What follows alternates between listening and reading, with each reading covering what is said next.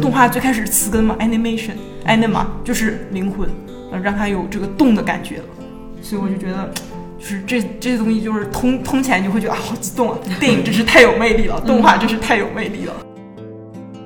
我看到了一个人的裸体，然后在我面前，然后 灵魂的裸体，对，对就是灵魂的裸戏了。在黑暗当中，我也做好了全程的准备，然后我准备和这个 坦诚相见，灵魂对，要坦诚相见了。所以要黑灯。对对对。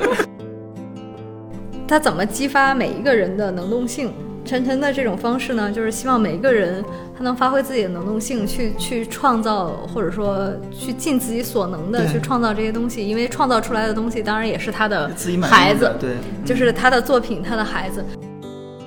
他看一个静态的画不好吗？是吧？他看一个静止的雕像不好吗？就他看一个什么展览，静态的，你自己走来走去，你去看周围的东西不好吗？你为什么要死坐在那儿去看一个动态的东西呢？你是喜欢动还是不喜欢动啊？这里是后浪剧场，我是小树，我们是后浪出版公司旗下的一档泛文艺播客，聊与艺术有关的一切，最终指向每个人的日常生活。那咱们本期是一期聊动画的节目。呃，在聊之前，我想先做一个小小的游戏，就是提到“动画”两个字，你脑海里头首先会想到什么呢？啊，反正我是会首先想到，比如说美国的这个迪士尼和皮克斯，想到日本的宫崎骏与吉卜力，或者是呃这个日本动画的谱系里头的这些导演啦，比如说手冢治虫、大友克洋。押井守、金敏、新海诚等等等等，还有咱们国产的一些老片或者新片，比如说这个《哪吒闹海》《大闹天宫》《天书奇谭》《黑猫警长》《葫芦兄弟》啥的，嗯。但是当我和咱们今天的嘉宾去聊动画的时候，却意外的发现，动画的世界远比上面提到的这些丰富。也更自由，所以呢，我本来只是想轻轻松松的聊一聊这个，以为是聊那些哈，却不知不觉的跟着三位嘉宾上了一堂，哎呦，信息量非常大的课。所以呢，在这期信息量极大的节目里头，我们讨论了，比如说相比电影，动画的魔法主要有哪些，哪些是动画的。可以理解为是专属领地，以及我们看动画的时候，一般主要看什么呢？动画和音乐有哪些相似性？以及独立动画和商业动画，他们在制作方法以及在这个生产、销售、欣赏、接受上有什么不同？那我们今天三位嘉宾分别是费纳奇北京动画周创始人之一陈晨，那陈晨也是一名动画与绘本作者；另一位也来自费纳奇北京动画周，是研究视觉文化的小南；还有一位呢，想必大家应该会很熟悉，他就是我的同事川山。川山是押井守两本书的编辑，那一本是我每天只工作三小时，另一本。是比较新的，叫并不想说坏话，无人敢评的吉卜力功过。不过我们今天主要讨论的是第二本，也就是押井守评吉卜力的这一本。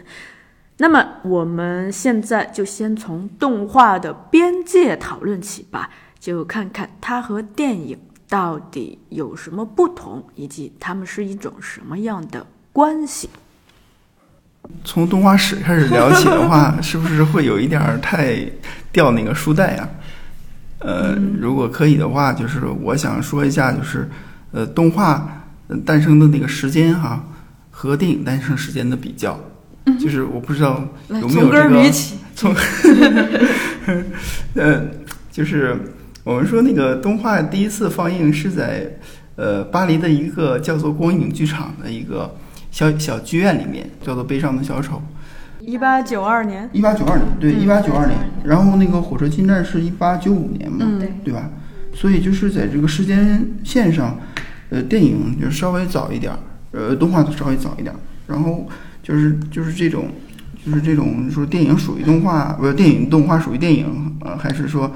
呃，就就是呃他们是那个就是什么关系哈？就是我们一直觉得它可能还是一个呃两种艺术，两种艺术是一个嗯平行的状态，嗯就是它是先后出生的，就是并不是包含关系。嗯嗯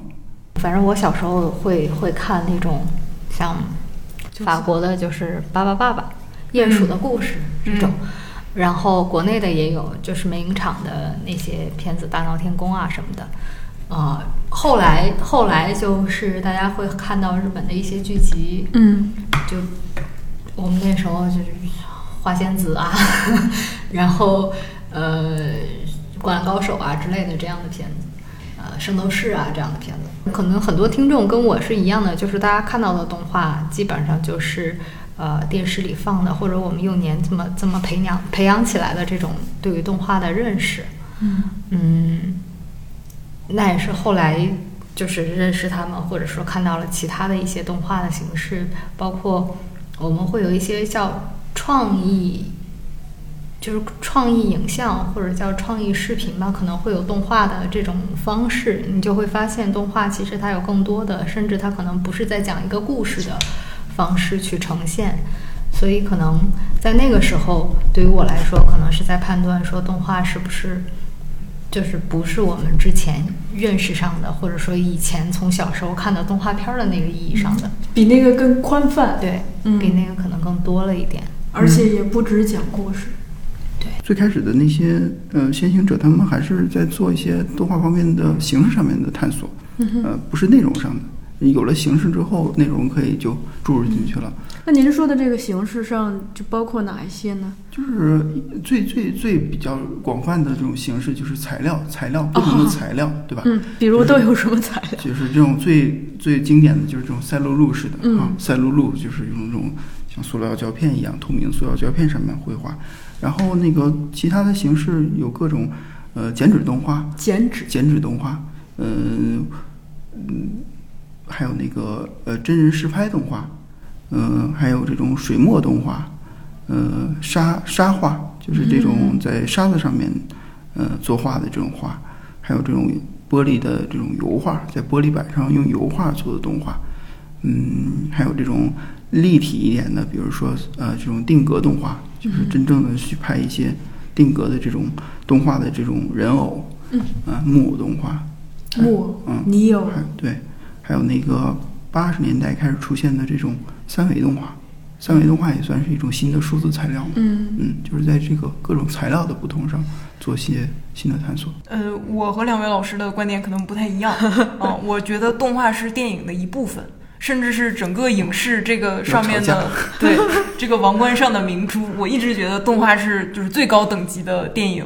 嗯、因为它是人凭空创造出来的一个世界，嗯。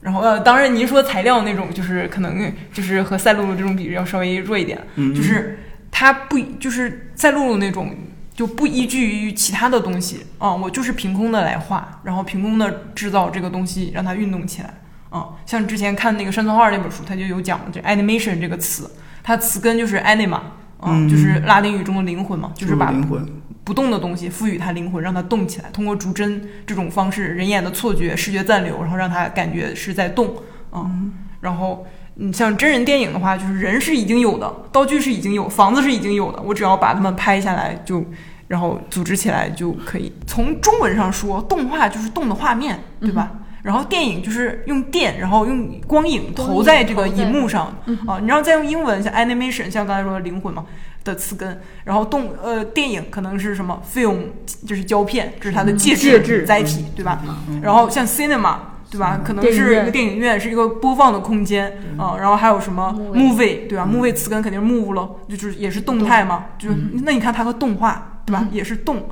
然后还有一些什么 motion pictures，对吧？活动照相，最开始不就是对卢米埃尔那个时代就是活动照相嘛？其实也是一个动态的东西。所以我觉得电影和动画其实水乳交融，就是他们是一个就是子集的感觉。我并不觉得他俩是两个轨道。嗯，但是你提到这个，其实我就引发了另一个问题。就今天还有一个同事问我，他说就是，呃，用动画表现跟就是真人拍摄，它有什么区别呢？比如说有一些动画故事，它明明可以就是用人演出来去拍，为什么它要以动画的形式表现呢？这里头其实就涉涉及到另一个问题，就是动画它相比真人实拍这个，它有哪些更特别的专属领地，专属于它发挥的空间？就是可能现实直接拍，可能还是无法去。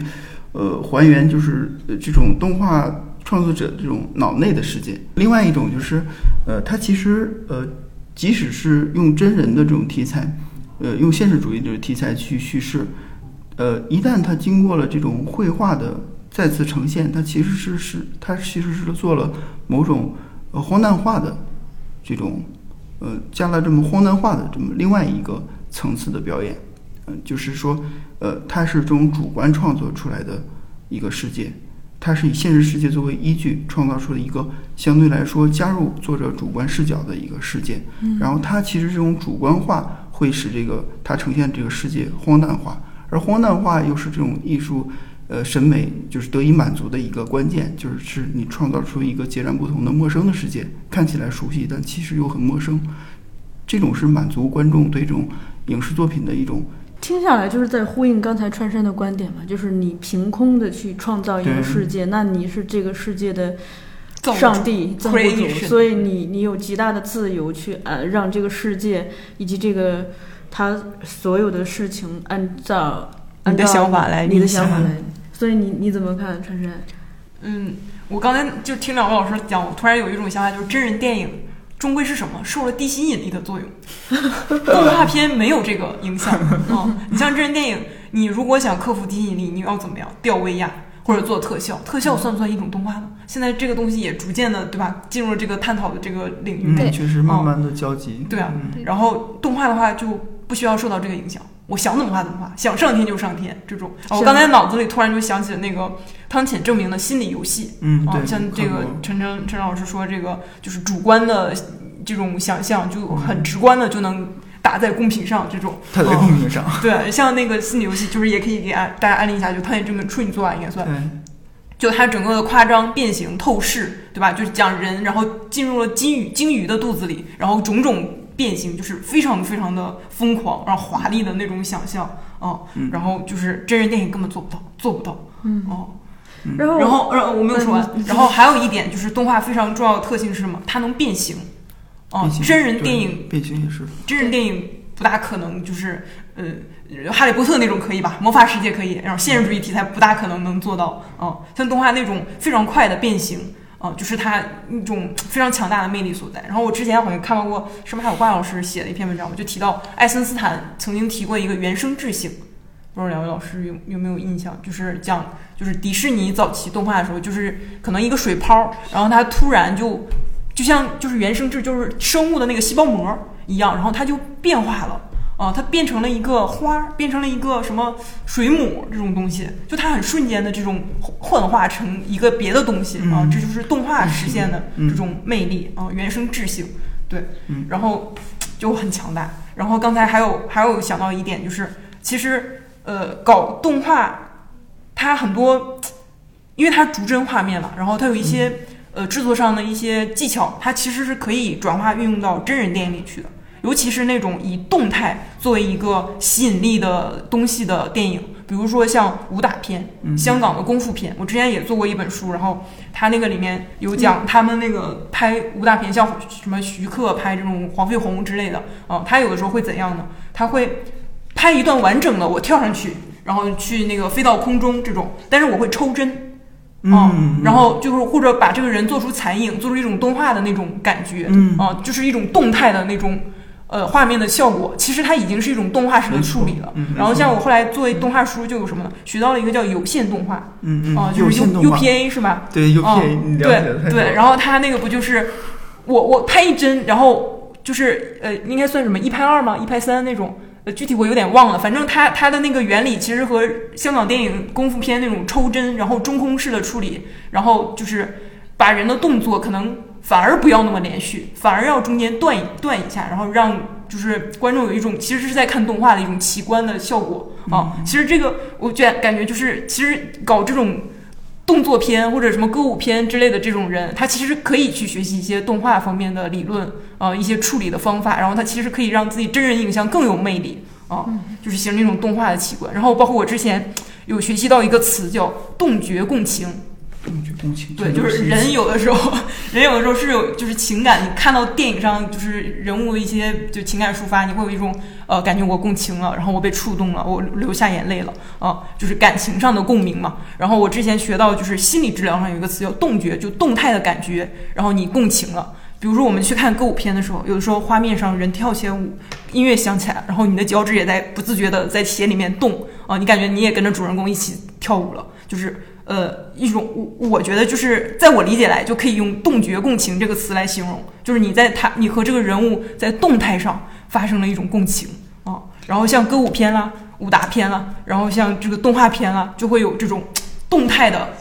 你和画面中的人物发生了这种反应啊、我觉得就是电影非常美妙的一个时刻。然后像这个体育比赛是吧？对对对对，像竞技比赛的时候，然后你会觉得非常的亢奋，非常的觉得激动啊，就是其实也是他跳进水里的那一瞬间，对吧？冲过终点线的那一瞬间，然后你就会觉得我我好像也就是移情到了这个运动员身上，然后他的动态转移给了我、啊，这种很快乐的感觉。然后包括像这个押井守在这个《吉卜力》这本书里面，他就就是夸奖宫崎骏的一个什么。一个什么厉害的地方呢？就是他对于动态的那种掌握，就是无人能出其右，就是日本动画界没有人能打过他的这种啊，就是就是呃，比如说像前阵子刚去年吧上映的那个《崖上的波妞》啊，就是那个就是在海里面出来的那一时刻，对金悬崖上的悬崖上的金鱼金鱼姬，对哦，它有一些就是变化，然后动态，然后像龙猫里那个树速速生长的那种动态，那种呃，就是真人电影可能就达不到，就是动画的那种魅力啊，就是那种对于动的感动啊，嗯。像动画最开始词根嘛，animation anima 就是灵魂，呃，让它有这个动的感觉了，所以我就觉得。就是这这些东西，就是通通起来，你会觉得啊，好激动啊！电影真是太有魅力了，动画真是太有魅力了。我刚提这个问题，是因为我在押井守评《吉卜力》这本书里头看到他写一段话，他就说动画世界有一些专属的特性，比如说魔幻性，还有这个官能性。然后官能性也就色情 arrow，官能性也是他对那个宫崎骏宫崎骏的一个很很高的一个评价嘛。另外就他提到了节奏感和律动感，其实就呼应了川山说的这个动觉共情哈。嗯，就是动态，动所以那个魔幻性，其实我感觉就是您说的那个荒诞感，就抽离了日常生活、现实生活之嗯。之上的一种更主观的对对。嗯这个恋物情节，这个官能性，嗯这个他甚至有的时候，嗯、在评金敏的时候用了性感，就说说金敏的作品缺乏性感嘛。就你怎么看这个恋物啊、官能啊？这就是嗯这个书我做完之后呢，我就是前阵子北影节放了那个金敏一个纪录片，叫《金敏造梦机器》，嗯啊，是一个法国人拍的。然后当时这个人就去采访了押井守，因为他押井守和金敏合作过《赤天使》，就是折了的一个漫画，俩人合作非常不开心，然后最后绝交了啊。然后押井守就是在那个纪录片里面，就是有点阴阳怪气的吐槽了金敏，就是感觉就是这两个人合不来啊。但是他也没有说什么狠话，就是反正就是在一众夸奖金敏，说啊金敏的逝去是我们的损失什么的。嗯，但是押井守就没有，押井守就说的很平淡啊。然后后来我就搜到了他就是在网上发的一个他当时接受完这个纪录片采访之后他的一篇访谈啊，然后他就谈了那个他和金敏的这个结交过程。然后他说金敏他是什么呢？画的非常精准，像古典画家一样，他的 layout 是非常非常精准的啊。但是他对于动态就缺乏一种性感的感觉嗯啊，他就是没有激情啊。然后包括他画的漫画，然后也会有一种这个人物比较干枯啊，你没有办法就是用情绪把这个人顶上去啊，嗯就是靠一种很严谨的画面，像库布里克。嗯。啊，就是很很冷的那种感觉，然后把这个东西推上去。啊，是靠逻辑，然后靠画面的精准来打动你。啊。然后他就是金敏和反面就是这个宫崎骏嘛，嗯。就是靠动态动态的美，然后逻辑可能不咋地，故事讲的也不怎么样。啊，但是它就是细节，然后动态，然后激情。啊，就是宫崎骏的电影里，你就会觉得他啊，对生命的礼赞啊，生命真是太好了，人间值得啊，包括食物，对然后然后对于食物啦，就吃的东西，他会画的让你感觉非常好吃啊，然后就植物啦，然后还有一些人物啦，他会用就情绪把你这东西顶上去。啊，他就说，就是和金敏正好是两个反面，一个就是没有激情，然后很很精准的那种画面，然后没有性感的感觉，嗯然后宫崎骏是动态上非常性感，然后画的细节非常的官能，哦、然后逻辑反正就不咋地那种，哦、就是就是，反正压力说就是谁都，谁都得罪了，好像是说那个就是宫崎骏电影缺乏呃结构感，对，嗯、他好像只是为了拍一些他喜欢的一些呃事件画面一些画面，对而场景而把这个故事做出来。夹带私货，就是就是 就是 恋物情节嘛，像那个小叔刚才说，就是恋物情节非常重。包括我写文章的时候也是，我想到了一个很好的表达，一个很好的比喻句，我就为了这个醋，我要做一盘饺子出来，我要写一段出来。它可能在我这个文章里面并不是很流畅的逻辑，但是我就想把这个精彩的这个比喻句用上，然后我就把这个这一段我要怼怼在这个里面，啊，就会有这种毛病但是我们觉得这不是毛病，就是哦创作可能不是一种那个呃线性的，它可能也是这种放放射性的。嗯，就是我们那个看完这个书，我们的感觉就是作为创作者哈，我们认为就这种评价可能也有一点儿呃，就是有有一点儿就是感觉创作只能是这种结构式的，就不能发散，也不能随机。也不能随性，也不能通过这种疑点去发散出整个的故事来。我觉得这种也也没问题，就是你就是想表现生活中的一个点，然后你就是从这个点发射发散出一个面儿来，发散出一个故事来。我觉得这种创作，嗯，对我们来说不不构成一个呃违就是违背创作本身的这种感觉，但是明显感觉。嗯，他押井守是更在乎节奏结构的，结构性他认为就是结构就是支撑内容的全部，甚至我的内容都是为了这个结构服务的。嗯，他说结构是生命嘛，嗯，对，他也就是两个理念的碰撞。对对对，嗯就是但是呢，他也提到搞动画必须要有恋物情节，你必须得有一个，就是像您说的嘛，就是我得有一个呃，我对这个东西有一个爱，所以才能支撑你去费劲巴拉的去把这个东西搞出来。然后，所以他批评宫崎骏的这个儿子宫崎吾朗，不就是没有恋物情节，所以做出来的东西就不太够吸引人。嗯，就是感觉他对这种呃，就是动画人的要求特别苛刻，就必须要怎样才能作为一个动画人。对就这样的话，所以他看得起的、玩的好的人不多。对，估计是对，估计他不会去看一些那个就是这种小年轻的这种独立动画作品，他觉得这个还不够好，还不够。可能他批评这些人也都是这种在事业上、作品上非常值得他批评，估计是。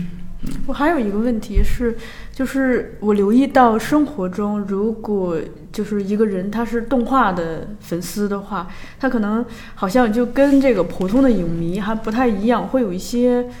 甚至是共性。大家有这样子的留意吗？呃，因为我可能会看一些文艺片儿或者纪录片儿这样的，嗯但是当我看到了独立动画之后，我也发现，哎，他们其实也有，就是在在表达上，所谓的有的时候作者性上，其实是有一些相通之处的。嗯。所以有一部分喜欢，比如说艺术电影或者是这种文艺电影的人，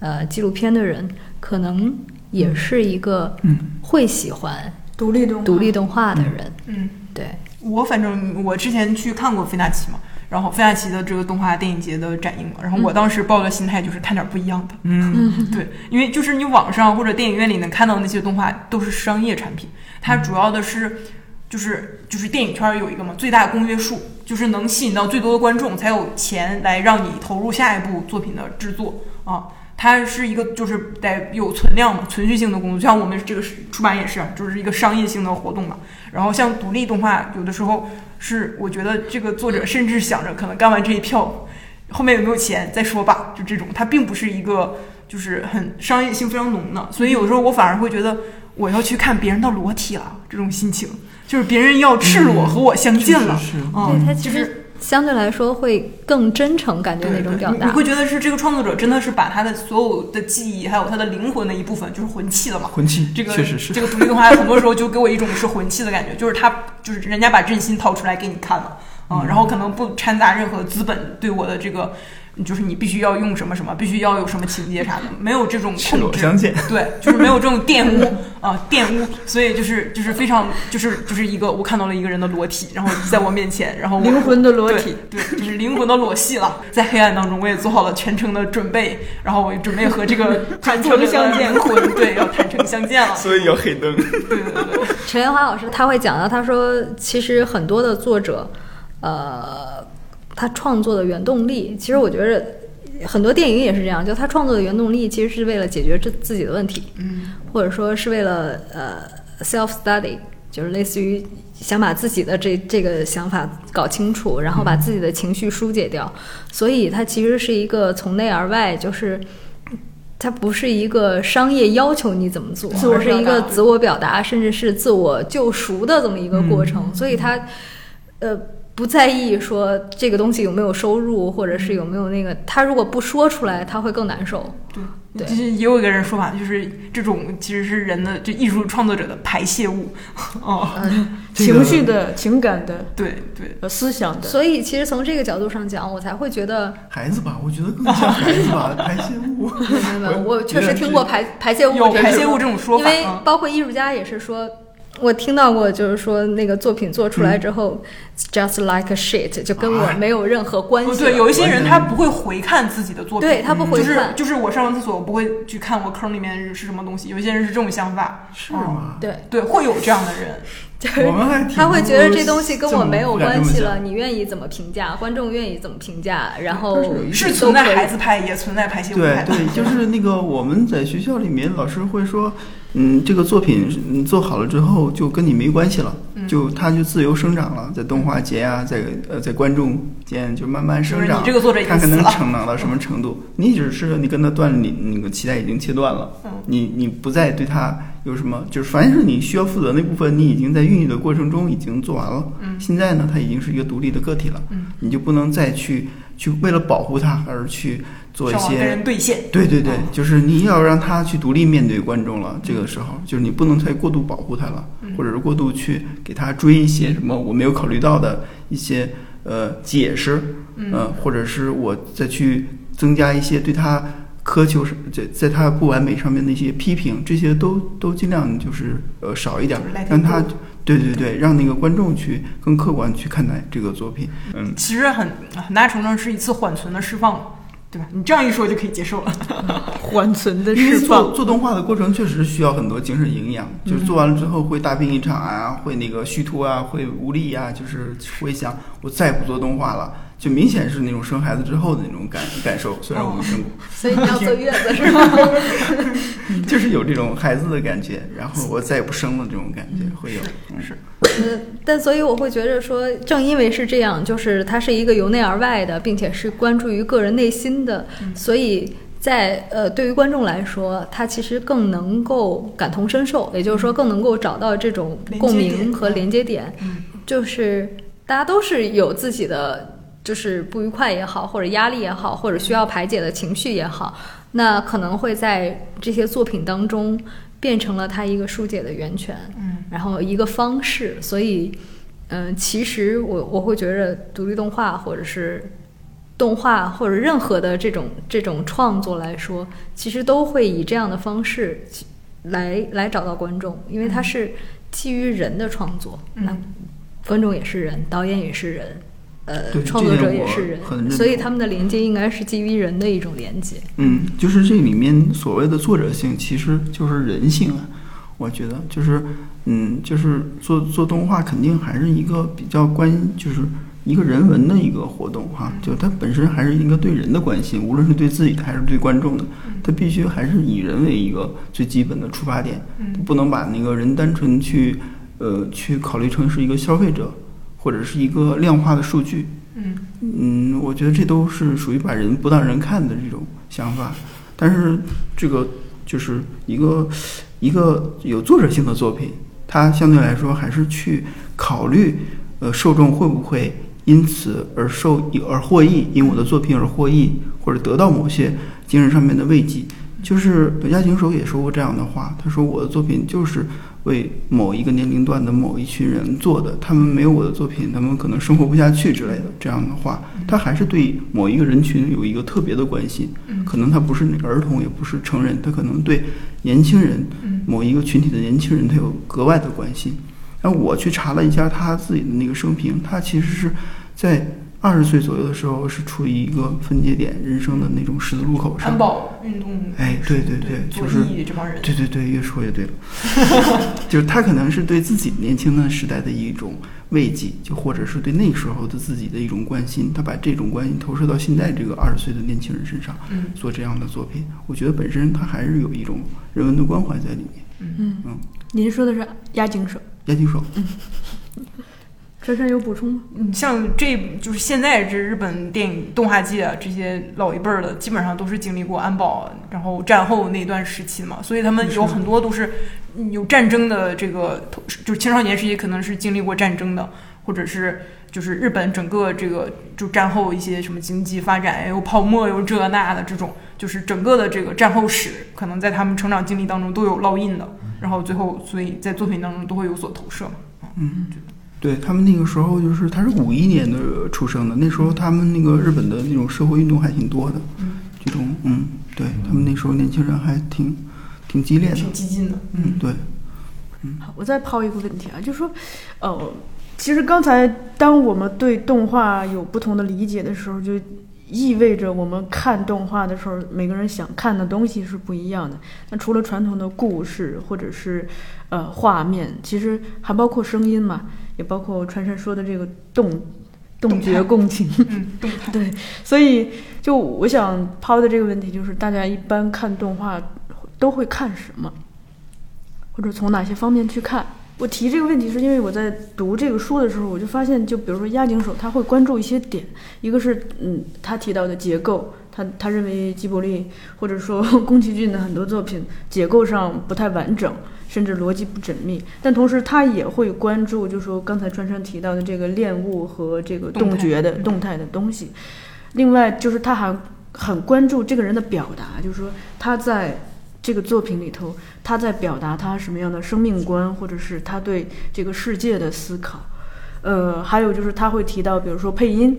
以及配乐这些。然后我就发现他可能就是他会有一些切入的点嘛，他会从这些点去怎么说呢？这个就是得把自己置身在一个观众的角度上来说，去说这个话题，因为自己确实是比较，呃呃，就做完全是作为一个呃作者、创作者的这种学习者、学习者这种态度去看动画，然后以至于呢，就是我看动画其实是看不到全片的，就是我可能只看它的动态，就是我只看它的画面表现，我只看它的细节，就拉片式的观看。对，就是看完了之后，整个片说什么故事不知道，然后也不在乎，这是我学习的经验，一开始学习的经验真。做动画就看他怎么做出来，对吧？对，就是你这画面太棒了，这个动作怎么怎么做出来的，这个运动规律，哎，它是怎么提炼出来的，就全都是在这个细节上。这个确实作为学习者，他就是关心的点不太一样。然后就是看完一个片子，大概大家都在讨论这个这个片子的结构啊，讨论这个片子思想的时候，我完全都不记得了，就是忘了这个故事在说什么了。就是可能就是每个人的那个看片的角度会差到这种程度，嗯就是以至于呃，我要回到一个观众的角度去看一个动画的时候，就特特别辛苦，就是要把我感兴趣的那些全排除掉，去看一些我不太感兴趣的，比如说内容啊、思想啊这种 不太不太感兴趣的地方。然后，但是我觉得对于非创作者的话，我觉得这些又相对来说更重要。你这一个作品要要他要建立的这种叙事逻辑啊，他要表达这种思想啊，反映出来的内容，这些可能是一个主体要观看的，对吧？然后我觉得他们就是这些吉卜力的这些动画作品，呃，他们都是一个呃说就是说故事的高手，他们亚井守这些动画人，他们都是一个说故事的高手。押井守可能更注意结构一点儿，然后吉普力可能更注意这种画面哈，画面上面的这种人物的塑造，还有整个那种大世界观的这种构造，他们都是高手。但对于我来说，他们在做一些动画之上的东西，就是在动画这个基础上做一些上一层的建筑，加入他们个人的喜好、思想、呃故事、呃这种呃个个人的审美。他们在在这个动画的基础上再做一些上上层上面的建筑。然后我我们作为一个呃创作者，可能我们更关注的就是动画本体方面的，就是动画怎么动才能更让人觉得有意思，才能满足人的这种审美的要求。就是那个虽然说那种叫什么动态的，对动态本身的需求，就是我在不知道他要讲什么故事的前提下，我就对这个镜头特别感兴趣。这个镜头本身的动态是怎么完成的？我怎么才能把这个动态做出来？这个是我的角度，也也会去刨根儿，就是为什么人会需要这种动态的，呃，就是呈现。他看一个静态的画不好吗？是吧？他看一个静止的雕像不好吗？就是他看一个什么展览，静态的，你自己走来走去，去看周围的东西不好吗？你为什么要死坐在那儿去看一个动态的东西呢？你是喜欢动还是不喜欢动啊？哎，所以有什么答案吗？嗯，有一些答案，有一些答案，嗯但是都是很都是比较初步的思考，就是人他对那个动态是一种生理上的或者是精神上的一种呃本能的需要，就是他可能就是在几万年前的这种人类，他就就是就是有这种实实证，就是在那个法国的这种岩洞里就会有这种把动物的动作拆解成一个一个片段的这种岩画，它就是反映一个一个连贯的动作。嗯然后这都是几万年前了，然后还有这种埃及人对这种就是光通过一系列的图，一系列的这种呃，经过一系列的图之后产生的那种哎，产生那种连续的那种动作感兴趣的做这种动态玩具，然后包括两百多年前比利时人做的这种费纳棋盘哈，它通过一个静态的装置产生一个动态的。呃，动态这种视觉的动态效果，我觉得它就是一种人的这种精神上的一个本能需要，它就是需要看动态的喜欢动，对，就是喜欢动，然后在这个基础上怎么能动得更好，大家就喜欢看。嗯。嗯，出生的婴儿他就对动的东西感兴趣，对吧？嗯。就是我我会觉得我们其实创作出的东西本好像是更多是满足人的精神思考，更多的去、去去研究这个社会，研究这个人类历史，但本质上都是在满足一个最基本的生理要求，就是对动态图像的一个生理要求。嗯嗯，然后那个对动画和电影这方面呢，它的诞生，我觉得就在诞生的初期就能看出它们两个的区别所在。一个是在就是第一个，我们就是在就是在业界认为就是第一个动画作品和第一个电影作品分别是哪两个啊？我们认为就是第一个动画作品呈现在观众面前的是这个悲伤的小丑，嗯，然后电影呢可能是火车火车进站，对吧？嗯。从这从这两个最初作品就能看出动画和电影的完全不一样的地方。一个是在人工的逐帧的制作，嗯，制作出一个不存在的时间嗯。和空间出来啊，就这种虚拟的这种人工的介入，一帧一帧逐帧的这种制作。还有另外一个是完全的人工的不干预，它是在记录记录一个时空的嗯一个时间，记录一个真实的事件。嗯，它是一个记录功能，我认为这是电影。然后我认为就是动画呢，它其实是一个创造，创作时间的过程。嗯，就是一个是在记录时间，一个是在创造时间。我觉得这是两个艺术的不同。我要插入。好，好，您刚才说这个是记录和创造，但是你要想火车进站，它也是个动态。对，就是进站的那一瞬间，然后就是译文嘛，就是大家都吓得从座位上跳了起来，这种就是也是一个动态的冲击啊。嗯就他最开始记录的就是史上界定的这个就是动态冲击，但是电影它也分两派，一派是卢米埃尔的记录派，对吧？早期，然后一派就是卢米呃是那个梅里爱式的特效式的。哦，梅里爱那可是很动画的东西哦，嗯。对啊？它就是各种合成啊，各种特效啊，各种魔术式的，动画片儿它吸引人，除了这个视觉上的哈，声音是很重要的。嗯。就是呃，包括押井守也在这个书里头有提到，就是一个是配音，另一个是配乐，特别是嗯，配音就是呃，比如说像日本那么多声优哈，嗯。然后配乐就是跟了，就是呃，好像每一个导演都有一个固定的御用的。御用的嗯。作曲家。是。啊，押井守跟这个川川井宪次，嗯。金敏跟这个平泽进，嗯。然后宫崎骏经常让久石让对。大家怎么看？就是声音，包括配音和配乐，声音其实给动画片带来了什么？它有增强的作用，它有那种就是可以补充画面信息的作用，但是同时呢，它也有那种可以那个就是反衬，或者说去去从另外一个方面去完全呈现跟画面里面完全不一样的声音。但是这种我觉得跟动电影其实也有相，就是也有理论的东西。对它，它它其实跟 电影它是有相似、相通的地方，就是画面和声音的配合，它有相通的东西。它可以在一个方向上做配合，它也可以从两个方向上去做一个反差。一般动画作者就是会完全把自己的那个音乐交给音乐师去做，就就是基基本上它属于另外一次。第二就是另外一个工作工种，另外一个工另另外一个创作，就是呃，有的时候是完全不介入的，就是完全就是，如果介入的话，其实作为音乐的音乐创作者，他也会不高兴，他会调整，但是你要去给他把控方向，就是有一点儿对他的工作就会有点儿不信任了。他其实也是在做一次创作，除非他说明我就是一个。呃，按照你的意见去做我的音乐，那个也可以，就是那个可能就是一个工作了。但是我们一般创作来说，都是希望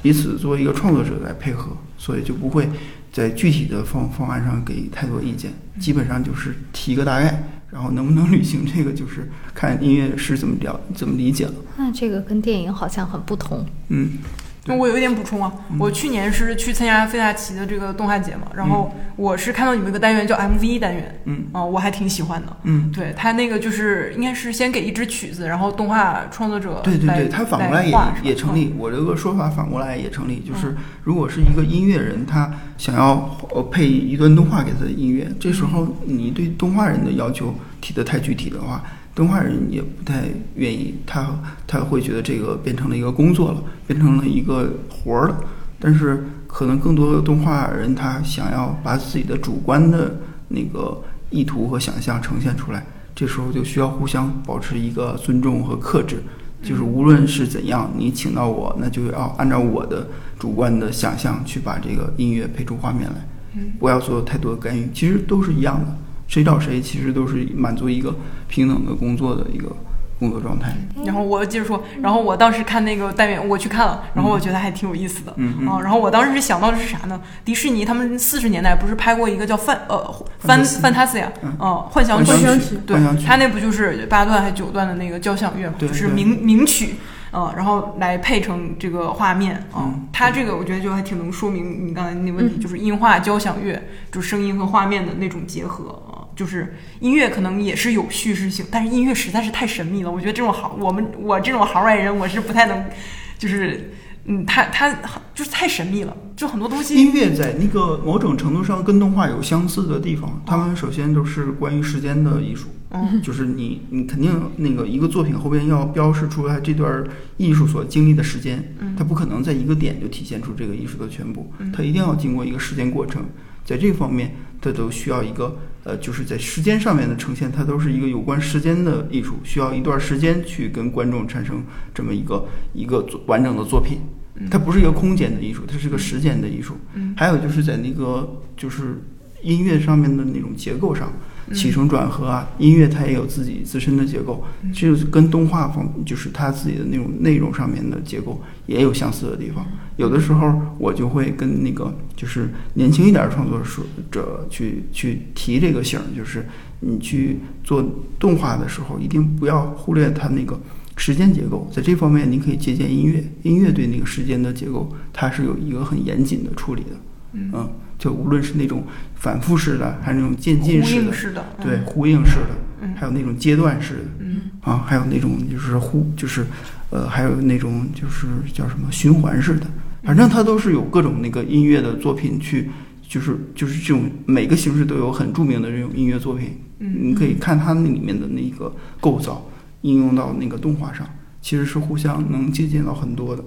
包括电影有一些，它也是它那结构上就有一种音乐性的东西在里面。嗯，今年的作品就韵律嘛，应该韵律，每个都有。不是说寄生虫的那个就是哦，对，音乐感吗，就是我最近在做那个，嗯，也可以在这说了，就是《寄生虫》的剧本和分镜也是我最近编辑的，然后快要快要那个出版了啊。哦然后它那个分镜就是分镜，你们肯定知道了，就是画那个每每一每一个画面的关键帧，分镜动画这个相当于原画，对吧？嗯它叫分镜头在动画里面，对对对，嗯就是 storyboard 嘛，故对事版 storyboard 啊。故事版，对对对。然后他会画有一些画面呢，就是呃那个片子我不知道你们看没看过，就奉俊昊那个寄生虫啊，漫画看过，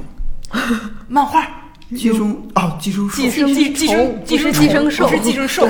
寄生韩国寄生电电影的那个韩国韩国电影对寄生虫看过哦看过看过嗯然后它那个有一些画面呢，就是你看真人演出来的时候，你可能不是很容易留意到它的有一些相似性，就前后有一些复沓，像你说的，就是有一段反复或者呼应什么的。但是分镜的时候，就是你像一个漫画一样，一格一格的关键帧放在那里，然后你就会意识到，哦，它这个地方是对前面的一个呼应啊，然后那种就结构上音乐性就能 get 到。嗯然后我接着补充，然后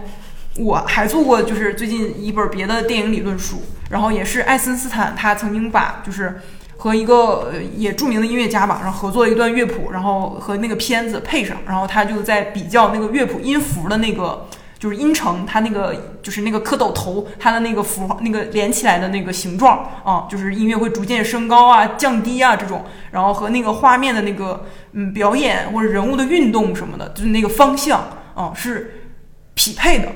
啊，就是就是像你说的嘛，就是这个音乐上的东西和画面，它形成了一种非常内在的一种切，就是嵌入进去了这种感觉啊，我觉得还挺有意音思。画的这种相似性。对对对对，就它整个的形状都是一样的，包括音乐这东西，你看乐谱，你会发现这个蝌蚪头连起来，然后包括它这个上下的这个形状，其实它就是一幅画波形吗？哦，这就是一个画面的东西。哦，对，然后你你你可以就反映到这个呃画面上，你甚至可以直接用这个音符来做嗯来做画嘛。嗯，就可能我滑雪，然后就这种。嗯而且我觉得就是刚刚晨晨提到音乐的这个结构性啊，除此之外，我是觉得音乐它跟动画那个动态一样，它是就是好像能勾起人天然的一种，就你不知不觉会被带动嘛，它对你情绪的感染力。如果说刚才川川说的那个动动觉共情哈，嗯那个是对你身体的一种带动，那音乐其其实是听觉，对，听是就我们的这个整个心情，包括身体也会跟着会动起来。嗯它有这样一种，这个是你是没有办法设防的，你只要听到，你就会被它感染，它就有有一种极强的那种感染力。嗯，我之前做过一本书叫《樱花树》，然后黑泽清就是一个日本著名的恐怖电影导演，然后他说过一非句话，常喜欢他的啊片子。好，那那你这句话我估计你可能也挺喜欢。他说，在一切艺术形式当中，电影唯独嫉妒音乐。哦，我觉得还挺有意思的。就是其他形式，就像您说的嘛，它可能是个空间艺术，嗯啊，或者是时间艺术，它也是具象的，就是能看到的。只有音乐是抽象的，啊，你看到它的音符，并不是它本身的这个东西，只是一个记录下来的一个呃一个一个物证啊哦，它音乐就是它演奏出来了，它就在空气当中传播，然后它消失了。哦，就是这种东西，然后你能看到的只是它记录的一个一个呃物质的存在，嗯。但是它真正演奏出来的那个东西你是抓不着的啊，就是非常非常的神秘。然后像其他的画儿啦、戏剧啦、诗歌啦、电影啦，啊，这些都是看得着。能看到实体的，嗯，对，就是它必须要配合着时间才能感受到它的存在。嗯，就是它音乐确实在这方面，它一个音符就相当于一个画面的关键帧，一个动画的关键帧，它都是人为创造出来的，嗯而且它必须是连续播放，它才能成立。嗯在这方面有相似的地方。嗯嗯哦，我这里头还有一个疑问啊，就说到动画，我刚才在开场的时候也铺到，就是每个人想到的不一样。我现在就感觉，就是不是，比如说像宫崎骏、押井守他们，可能会觉得迪士尼、皮克斯太商业了，然后独独立动画的人会觉得吉卜力、押井守他们太商业了，他们有说过是吗？这？这本书里面啊，这本书里面他们提过迪士尼，他们会嗯提迪士尼，但是感觉就是，嗯，会觉得啊、你们这种太太简单了，因为你们不是这个垄断会有一种垄断的感觉，嗯但是他们本身也是一种垄断的状态。对，就是对，所以所以我就看到了这种不同的，这也是一种结构哈。嗯，就是在独立动画人看来，就可能呃，吉卜力已经算很商业、很垄断了，他们在。以一种垄断的方式输出一种 关于动画的美学概念、啊理念了嗯但但其实，在那个吉卜力这儿，他们可能觉得迪士尼、皮克斯 是另一种垄断，更大的垄断。这个里面其实内涵的会不会是一个所谓话语权的一个争夺？就是但其实也是美学嘛就是大众的，或者说相对来说会有更多大众接受的。那还有一部分就是小众的，或者说没有特别多声量让别人看到的。嗯所以它这个中间是不是一个这样的一个差异？它体量大嘛，所以它势必是一个金字塔式的结构。领导就是不是导演，导演在上面塔尖的人，底下这个对吧？这个动画师啦、上色师啦，各个一层一层的把它能够抬起来，这种嗯，对都是背后多少幕后人。但是就是因为怪这个法国人当年为了提高自己的地位，对吧？搞出作者论来，然后完了，这所有的东西都变成了导演一个人的作品，然后其他的人可能都被淹没了。这种对，但是现在这些就是动画观众也会说啊，我关注一下这个角色是角色原案是谁，对吧？嗯，然后或者是这个呃，就是某一个工种可能是某一个人干的，然后我对这个人非常喜欢，然后发现哎，我看过喜欢的动画都是这个人，他可能并不是导演，也不是编剧，但是他可能负责参与这个角色设角色原案或者呃某一某一个环节，嗯，它也会有它的作者性。嗯，我们认为就是这种，就是就费纳奇的这些内部的人讨论，他们或者说我们就是都觉得这种金字塔式的这种工作哈，其实是还是有一点儿，嗯，有点儿落后。我们认为是有一点儿落后，就是反而落后。有一点落后，就是在，我觉得它有某些程度，它会呃扼杀一定的创造力。嗯，就是呃，我们刚才说到的那个，就是呃动画人和音乐人的这种合作关系，就是我们认为合作可能更加能呃激发出人的这种创作能力和主观的这种创作性来。嗯就合作，它是对一个人的这种充分的尊重，对吧？它是对人格啊、能能力啊、判断力的一个充分的尊重。合作可能它产生的那种化学反应，要比一个一个一个一个人领导一群人，他创造出那种能就那种爆发力会更大。所以我们就是我们自己内部的做这些项目，都是本着一种合作的态度。就是我可能是在这个项目作为导演，嗯呃，然后我请一些人帮我忙去做这个作品，但是我有可能在下一部作品去帮别的导演去做另外一个我能负责的项目中间的一部分，就是我们都是这种互相可以互转换这种工作的职位的这种状态，就是我们之间都是一个呃互相合作的，不是一个层级关系，而是我反倒是作为一个导演，可能我更需要去请一些比我更有能力的人去完成一些画面或者动作，或者是音乐和音响，这些东西是我力所不能及的。不是我在领导他们，我是在指望他们 把我的项目做得更好，我是在求着他们。对，呃，我们这种合作完全是。就是我，我尊重他，他也尊重我，嗯他也觉得呃甘甘心为我这个项目去发挥自己的能力。那我到下一个项目，其实我也是一个被尊重的状态。我给一个动画导演去做一个动画的一个设计，那我也是被他请过去的，我也是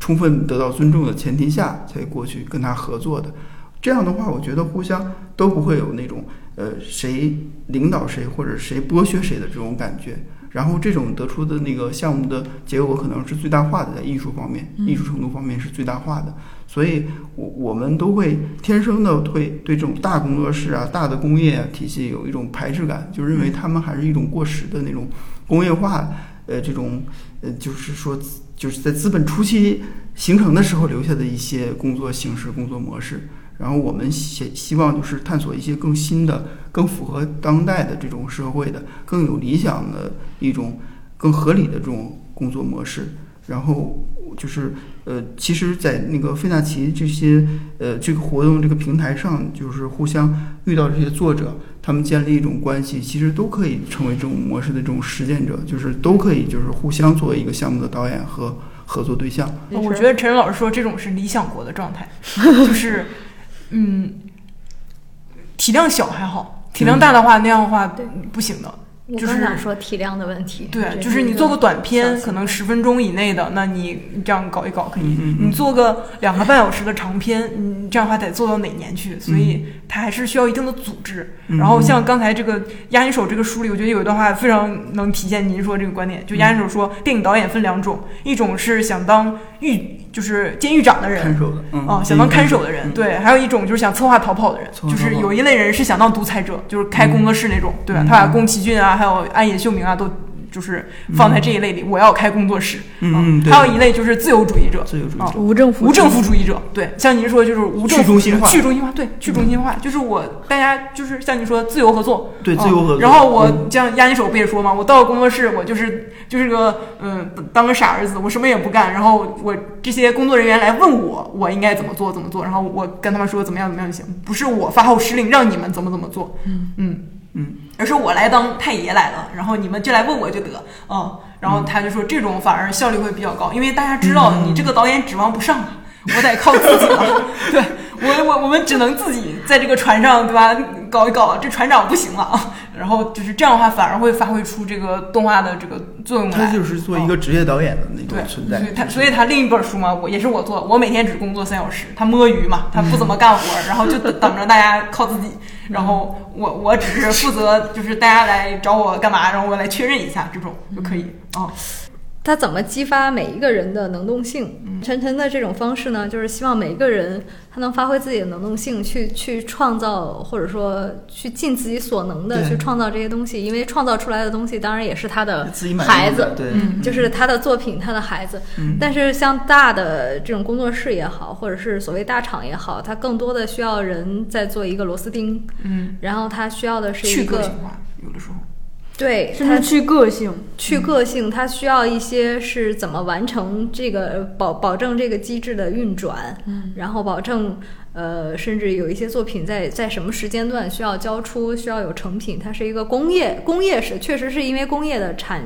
物留下、嗯。留存下来，它是一个工业式的一个模式。嗯，其实这个就跟开饭馆一样嘛，就说您说的这个，就感觉就是，呃，比如说像一个小型的工作室，是。呃，然后它那种可能像一个大型的公司，那在饭馆领域，您这个就是独家的独一户，就、嗯就是这个寿司之神二郎嘛，嗯就是只你你只能来我这儿只能来我这儿吃对，但那种大的它就可以连锁店加盟，全世界的复制啊对，它这个，所以它才能铸铸造一个商业帝国嘛，不然嗯钱从哪里来？所以它商业性是这么来的，是因为它的可复制性。对你说那个社会或者消费者他需要需不需要小饭馆？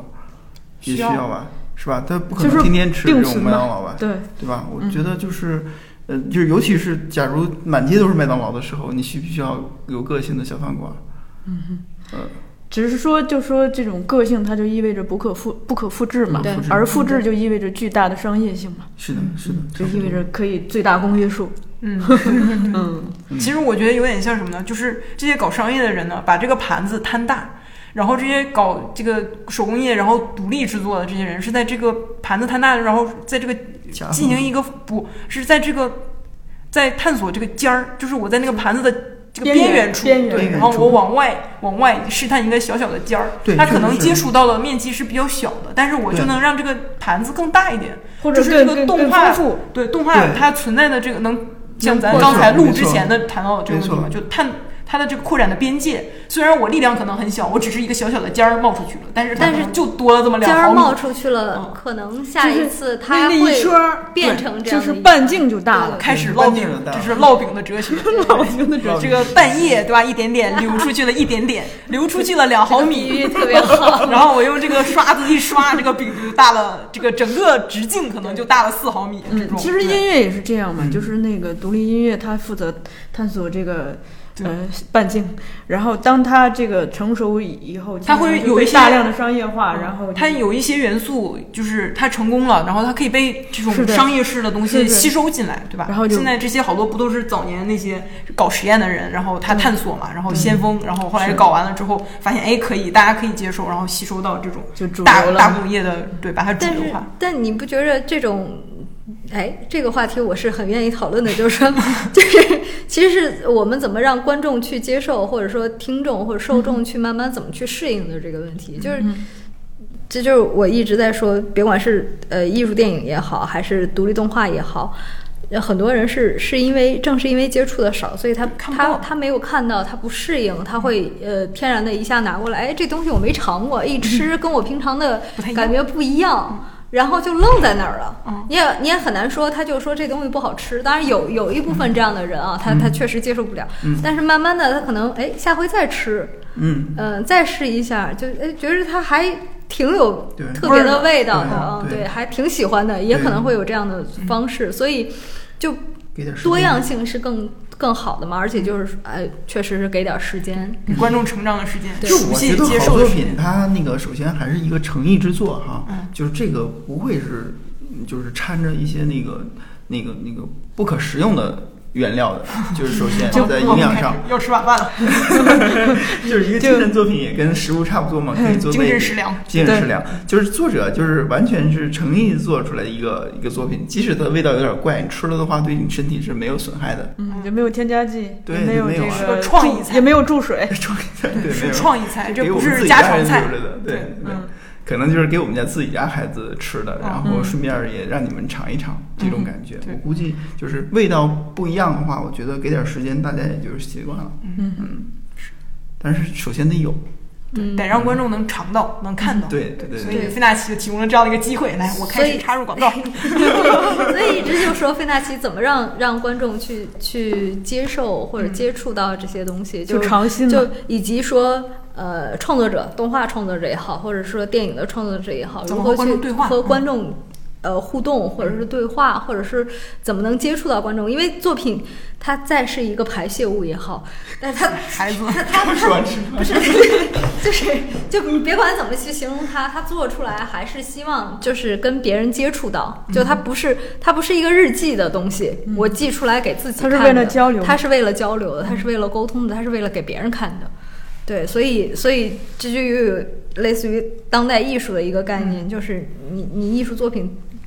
只有到达了观众，只有被观众看到，才算是做完了。确实对是，，嗯，不然它叫什么？是一个什么文本？就是未完成的作品嘛就没有完成。就本质上跟自己的日记也差不多嘛。对，就如果你不被看到、不被讨论，当然不是说大范围的讨论，只是说被看到，然后相互有一个沟通的作用嘛。嗯，对。现在我是呃，我们我电影学院的嘛，然后会有每年的这个动画学院奖啊，不是两位老师没有知道？就是呃，我也是上学的时候每年都在看，然后也是呃各种各样的什么法国高布兰的学校学校的毕业作品啦，还有一些什么加拿大的这种动画，还有电影学院、中传中传很厉害，然后这个动画作品都会来展映，然后也是觉得就是学生作业嘛，那是更更真诚的这种一种袒露，嗯。然后后来疫情之后，就是电影院没法放了，然后他们开始做线上了啊，包括 B 站每年也会有这个毕业季，然后它进行这种投放，嗯。啊，我觉得也是一个观看的渠道，也都挺有意思的，嗯，然后能看到有一些就是呃创作者会在评论区，然后跟观众进行讨论啊。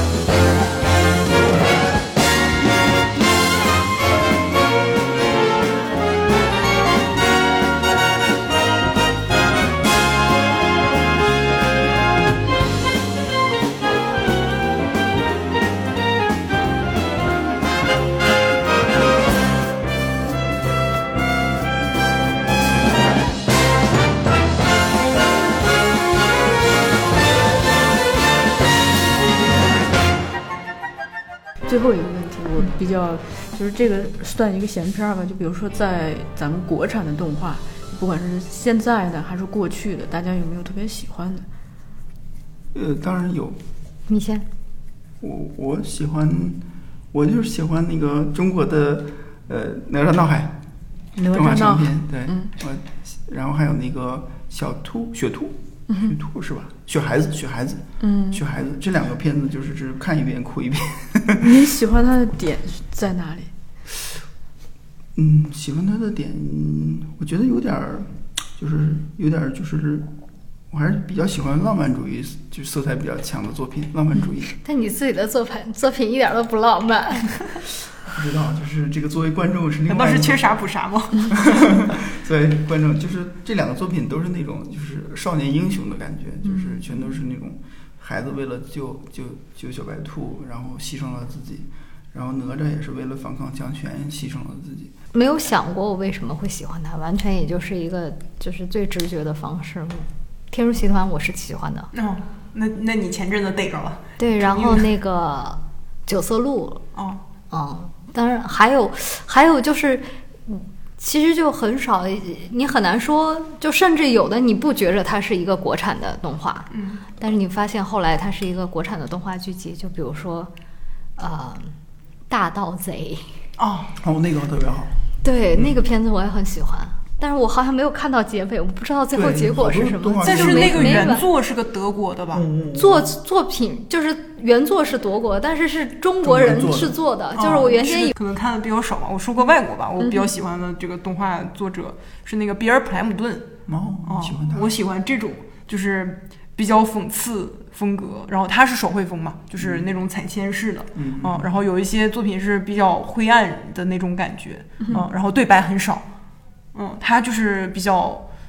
动画性比较强，嗯，然后像什么变种外星人啦，嗯我嫁了个怪叔叔啦，什么傻瓜与天使啦这种，嗯嗯。比较有名的几部作品，就是他是那种要用电影来形容的话，就有点邪典风，嗯，有点 B 级的那种就是呃会有各种嗯血腥啊、暴力啦、色情啦这种场面，就各种噱头凝结在一起，但是它的根儿里面是非常纯情的，